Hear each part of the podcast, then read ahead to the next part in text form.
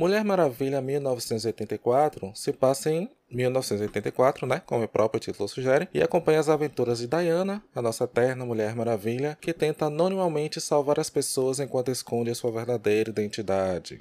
Mas a vida dela de todos vira de pernas pro ar quando Maxwell Lord, um cafajeste, um cafajeste não, eu diria um golpista, um charlatão, alguma coisa assim. Enfim, ele consegue, ele põe finalmente as mãos em uma pedra capaz de realizar todos os seus desejos. O filme é mais uma vez dirigido por Perry Jenkins, a mesma diretora do primeiro filme. Gal Gadot volta como Diana, Mulher Maravilha, além de Chris Pine, que volta como o falecido Steve Trevor. Nós temos ainda as adições maravilhosas de Chrissy Wiig como Bárbara Minerva, a nossa Mulher Leopardo, vilã, uma das vilões do filme, Padre Pascoal, que interpreta Maxwell Lord. Enfim, eu sou Alexandre, bem-vindo a mais um episódio de E Outras Nerdices, e hoje a gente vai falar sobre Mulher Maravilha.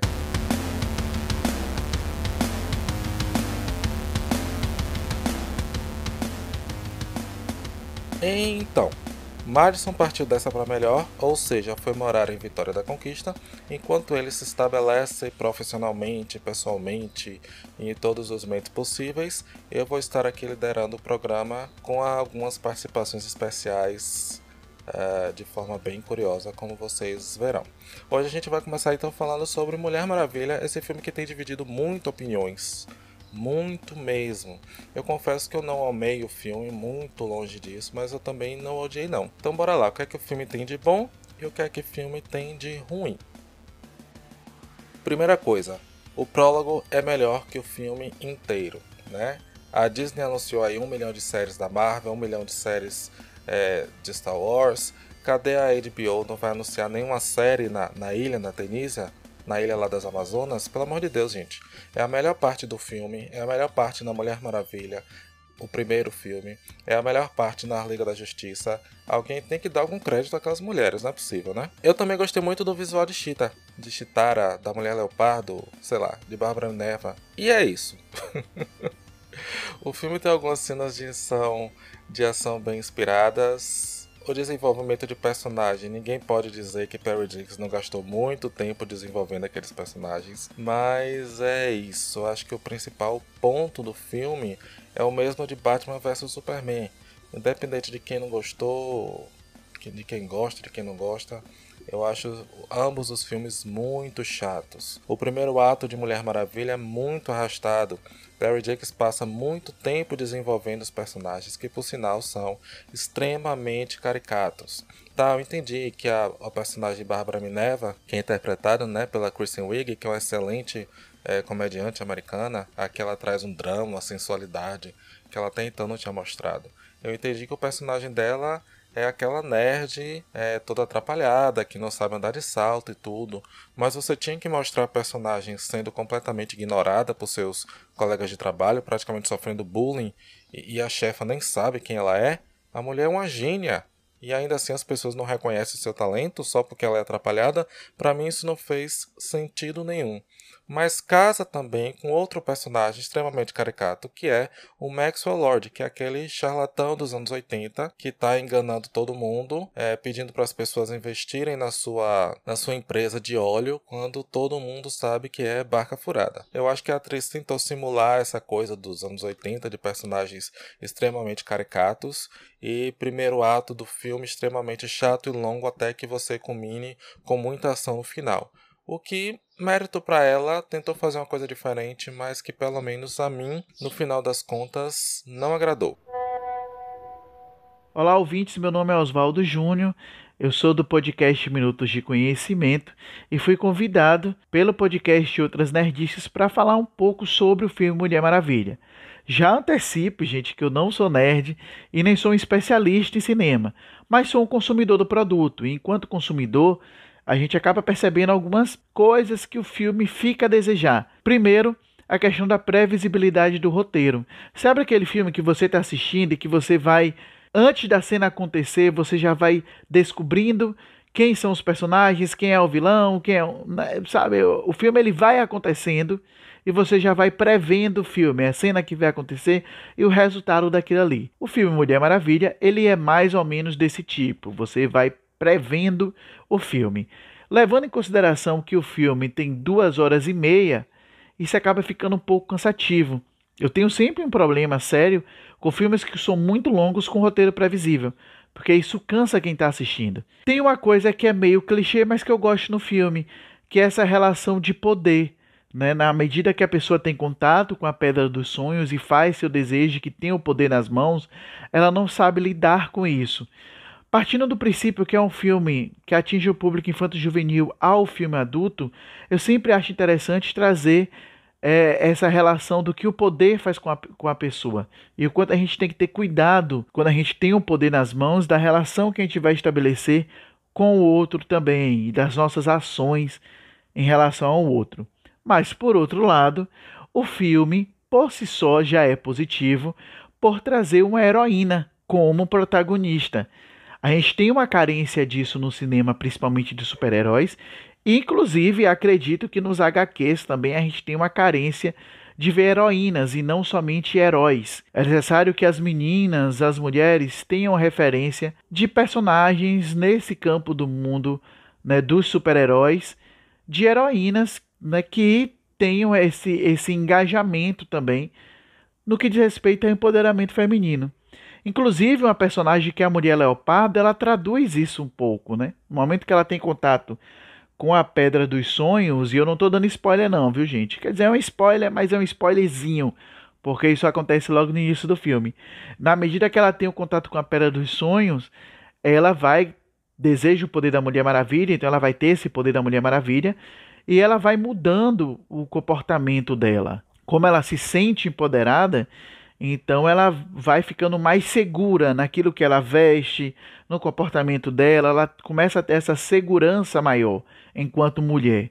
Inclusive, o filme traz algumas questões de maneira muito sutil ligadas ao assédio sexual e ao assédio moral, que é retratado inclusive nesse personagem da mulher leopardo. E ela, quando se sente empoderada, ela faz o que eu acredito que muitas mulheres fariam se não fosse crime, que é a justiça com as próprias mãos. O, o mundo do cinema ainda é um mundo muito masculino. E eu não digo só no que diz respeito ao super-herói. A maioria dos diretores, dos roteiristas são homens. Você tem uma, uma crítica especializada que, em sua maioria, é composta por homens também. Então, tudo isso é, é importante filmes como esse, aonde a roteirista ela é uma mulher, onde a diretora é uma mulher, a protagonista é uma mulher, a antagonista é uma mulher. São mulheres que representam essa fortaleza e é importante de maneira é, muito significativa essa representatividade no contexto atual que nós vivemos, né, de trazer esse universo feminino e que isso cresça, independente das críticas que a gente tem em relação as falhas no roteiro que a gente acaba percebendo, as falhas técnicas que a gente tá, acaba percebendo também, mas isso tudo são coisas que são ajustáveis.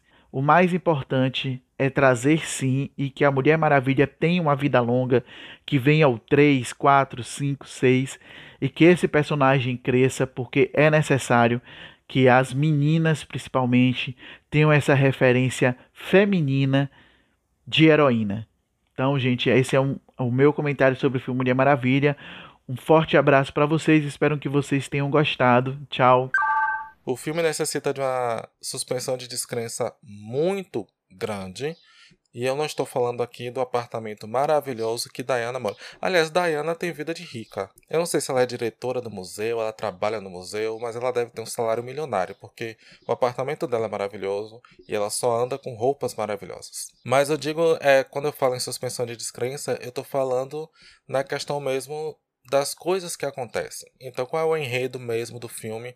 Agora já partindo para coisas com spoilers. Maxwell Lord adquire essa pedra dos desejos de algum deus antigo e ele se torna capaz de realizar todos os desejos de todas as pessoas.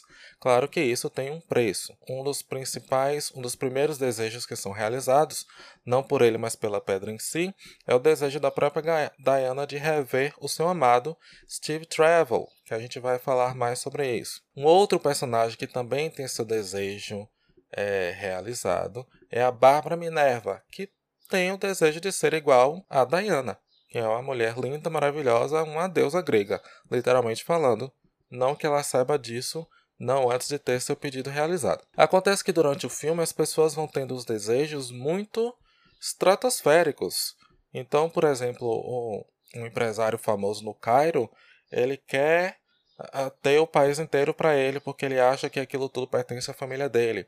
Então, é, do nada surge um muro em volta da cidade inteira, do país inteiro. E assim as pessoas não se questionam de onde veio esse muro que surgiu do nada em questão de segundos, sabe? O filme exige uma suspensão de descrença muito grande. Sem falar que no ápice do filme, quando as pessoas começam a abrir mão dos seus desejos, considerando que todas as pessoas que fizeram desejo resolveram abrir mão desses desejos, as coisas simplesmente começam a se desfazer o presidente dos Estados Unidos, por exemplo, deseja ter um monte de, de bombas atômicas. Quando ele abre mão dos desejos dele, finalmente essas bombas começam a desaparecer. Mas com isso não desaparece a memória das pessoas.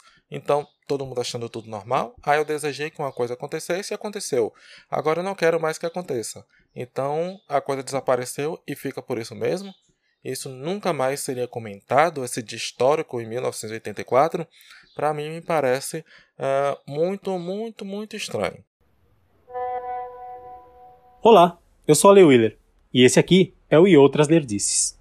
Bom, como vocês já devem saber, esse episódio estamos falando de Mulher Maravilha 1984, a continuação tão aguardada e que foi lançada nos cinemas ou no streaming ou seja lá de que maneira que a pandemia tenha permitido no final do ano passado. Eu assisti o filme e, sinceramente, o filme é sofrível. Ele não é de todo ruim, tem alguns acertos, mas eu daria nota 2,5 para ele, porque realmente, meu, nada se segura no filme. O roteiro é capenga, as atuações também deixam muito a desejar e o filme todo não se segura, não se sustenta, não se mantém. Eu sinceramente eu não sei aonde a DC estava com a cabeça que não fez uma coisa decente. Eles tinham tudo na mão. Eles tinham a Gal Gadot, que tem um carisma incrível e ela personifica a Mulher Maravilha. Mas nem isso foi suficiente para segurar a onda dessa continuação. O filme foi realmente um blockbuster, foi um sucesso de bilheteria. Mas, sinceramente, eu acho que isso se deve mais à expectativa que as pessoas tinham em ver essa continuação e também a uma situação de pandemia que uh, proibiu a gente de ir no cinema, e esse foi um dos poucos lançamentos que chegaram às grandes salas, do que a parte realmente técnica do filme. O roteiro, as atuações, os diálogos, a produção. Uh, Para você ter uma ideia, os efeitos especiais, muitas vezes, eram sofríveis. E você fica pensando, cara, como que um, a DC conseguiu deixar passar um negócio desses? Porque parece que foi feito às pressas. Eles tinham tudo para fazer uma continuação muito superior ao primeiro filme, que já era bom. Só que, infelizmente, eles continuam comendo poeira no rastro da Marvel. A Marvel, gente, tá comendo eles com farinha. Eles estão anos luz à frente da DC. E sinceramente, ou a DC muda a direção, muda o rumo, encontra o seu caminho, ou então é melhor eles pararem de fazer filme de super-heróis. Ou terceiriza para a Marvel, porque no caminho que está indo, eu não vejo muita salvação para DC em termos de cinema. Eles realmente estão batendo cabeça, eles não sabem o que estão fazendo. É uma pena, porque o catálogo de super-heróis da DC é um catálogo muito bom. Não diria que é melhor do que a Marvel, mas eu diria que está em, em pé de igualdade. Os heróis da DC são heróis clássicos que merecem ser tratados com seriedade e com profissionalismo na telona. Infelizmente, não é isso que acontece em Mulher Maravilha 1984.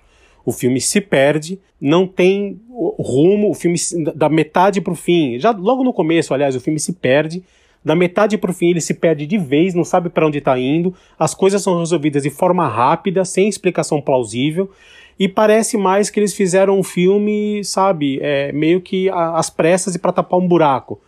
Então, sinceramente, eu, é lamentável que a gente veja um, um, uma heroína, né, um herói como a Mulher Maravilha, que teve um primeiro filme tão bom, tão legal, é, cair tanto com uma continuação tão é, inferior como foi essa Mulher Maravilha 1984. É realmente uma pena. Outra coisa que me incomodou muito no filme, gente, foi a, a dependência de Diana. E aqui eu vou realmente problematizar esse feminismo ao contrário do filme. A dependência de Diana em relação ao primeiro amor dela. Diana supostamente é eterna, ao contrário da Marvel que estabeleceu Thor, que pra gente seria um deus, mas é estabelecido no universo Marvel como alienígena que vai viver, sei lá, 5 mil anos. Aqui a gente não sabe quantos anos Diana vai viver. Aliás, a gente já sabe que ela já viveu alguns milênios. Né, mas a gente não sabe mais quantos anos de vida ela terá. Ela sabe que se ela se apaixona por um humano, ela vai viver com esse humano, sei lá, 80 anos no máximo. E ainda assim ela fica com essa, essa dor da perda eterna por causa desse primeiro amor, que já se passaram 60 anos e ela não fica mais com ninguém.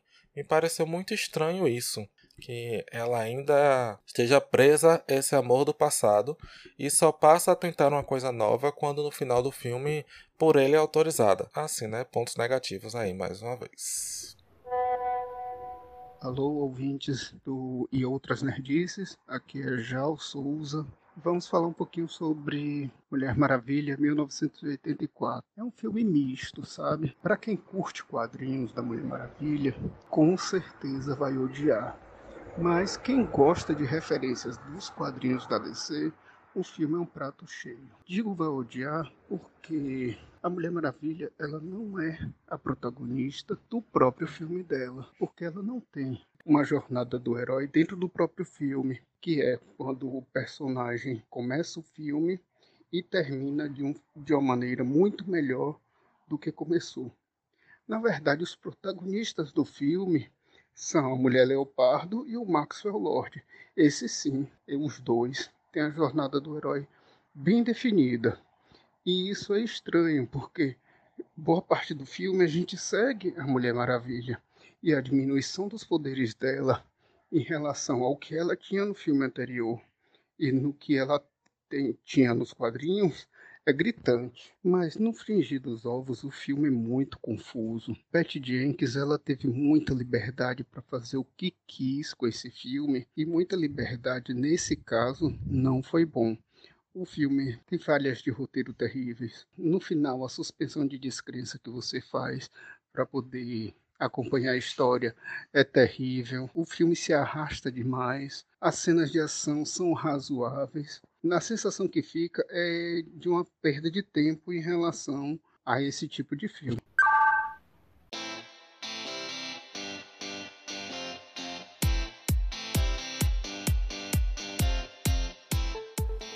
Resumindo, Mulher Maravilha 1984 tem uma mensagem bem let it go, ou seja, o filme serve basicamente de terapia para Diana superar o seu primeiro amor, né, lá o Steve Travel.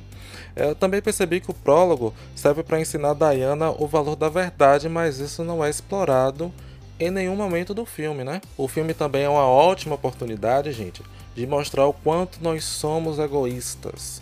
Pelo menos é, em dado momento do filme, é, as pessoas, todo mundo do universo, basicamente, pode fazer, tem a oportunidade de fazer um desejo. E pelo menos o filme não mostrou nenhuma pessoa fazendo um desejo uh, mais coletivo, por assim dizer. Então, por exemplo, ninguém desejou a paz mundial. Até porque se alguém desejasse também o filme acabaria, né? E também é simplesmente que não há consequências para ninguém incluindo para o vilão que termina o filme abraçando seu filho e aceitando o seu fracasso. Outra coisa que me incomoda muito também é essa mania que Hollywood tem de perpetuar essa coisa do amor para sempre, né? Que a gente sabe muito bem, leitores de Balma e Amor Líquido sabe que isso não cola mais. Então essa coisa de Diana teve um amor dela lá na Primeira Guerra Mundial, no início do século XX, mais de 60 anos depois, Diana ainda não superou esse amor, se eu fosse um deus grego, nos moldes de Diana, eu estaria pegando geral, já teria superado esse amor sei lá, nos primeiros 10 anos. Ainda assim, eu acredito que muita gente vai gostar do filme, vai se divertir do filme. É, eu não gostei, mas eu tenho muita fé no talento de Perry Jenkins, no talento da equipe envolvida. Eu acredito que ela quis fazer um filme bacana, não só com a estética dos anos 80, mas também com toda aquela estrutura mais lenta um pouco dos anos 80, mas infelizmente para mim não colou. Claro que essa é a minha opinião. Gostaria muito de saber a opinião de vocês é só deixar nos comentários, no Facebook, no Instagram, ah, vocês sabem onde nos encontrar. Não esqueçam de divulgar nossa palavra, estamos precisando de mais ouvintes, senão eu não vou continuar fazendo isso aqui, tá bom? Até semana que vem, beijo e me liga.